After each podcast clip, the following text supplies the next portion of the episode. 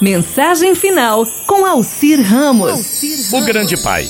Um garoto vivia só com seu pai. Ambos tinham uma relação extraordinária e muito especial. O garoto pertencia à equipe de futebol americano da escola. Normalmente não tinha oportunidade de jogar, ou quase nunca. Mesmo assim, seu pai permanecia sempre nas grades fazendo companhia. O garoto era o mais baixo da classe quando começou o segundo grau e insistia em participar da equipe de futebol do colégio. Seu pai sempre orientava e explicava claramente que ele não tinha que jogar futebol se não quisesse. Mas o garoto amava jogar futebol e não faltava em nenhum treino ou jogo. Estava decidido a dar o melhor de si e se sentia comprometido. Durante a sua vida no segundo grau, chamavam-no de esquenta-banco porque vivia sentado como reserva. Seu pai, como espírito lutador, sempre estava nas grades, dando companhia, palavras de consolo e o melhor apoio ao que um filho poderia esperar. Quando começou a universidade, tentou entrar para a equipe de futebol. Todos estavam certos de que não conseguiria, mas ele venceu todos entrando na equipe. O treinador lhe deu a notícia, admitindo que tinha aceitado porque ele demonstrava jogar de corpo e alma em cada um dos treinos e ao mesmo tempo dava a toda a equipe um grande entusiasmo. A notícia encheu seu coração por completo. Correu ao telefone mais perto e ligou para o paizão, que compartilhou com ele a emoção. Enviava ao pai todas as entradas para assistir aos jogos da universidade. Aí o jovem era muito, mas muito persistente.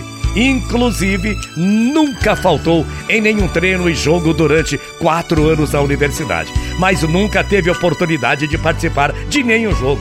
Era a final da temporada e, justo alguns minutos antes de começar o primeiro jogo das eliminatórias, o treinador lhe entregou um telegrama.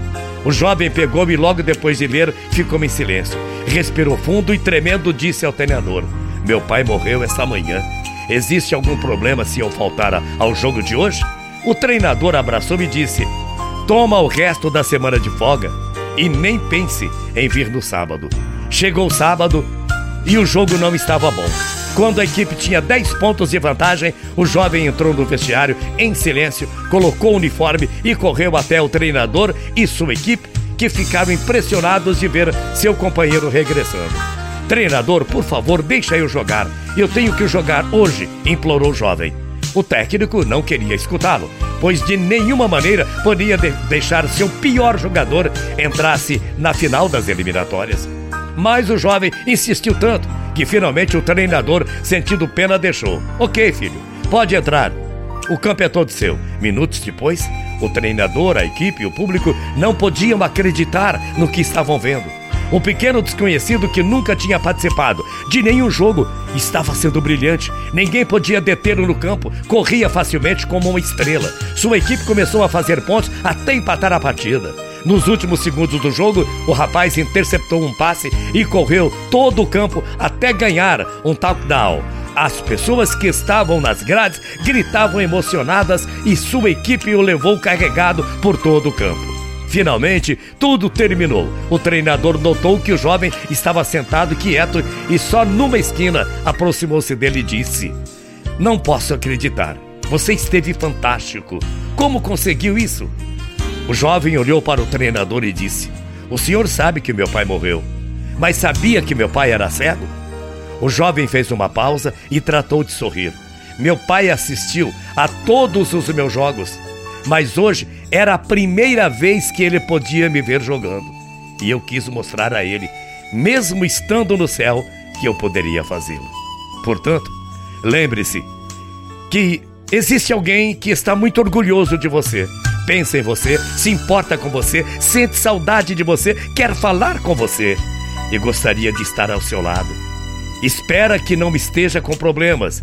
Esteja sempre agradecido pelo apoio que você tem dado. E eu gostaria de segurar em sua mão e esperar que todos os seus objetivos resultem bem que eu quero vê-lo sempre feliz e desejo que você procure a felicidade que dá-lhe um presente como aquele que você sempre teve, o carinho de um pai que ficava no alambrado, ninguém sabia.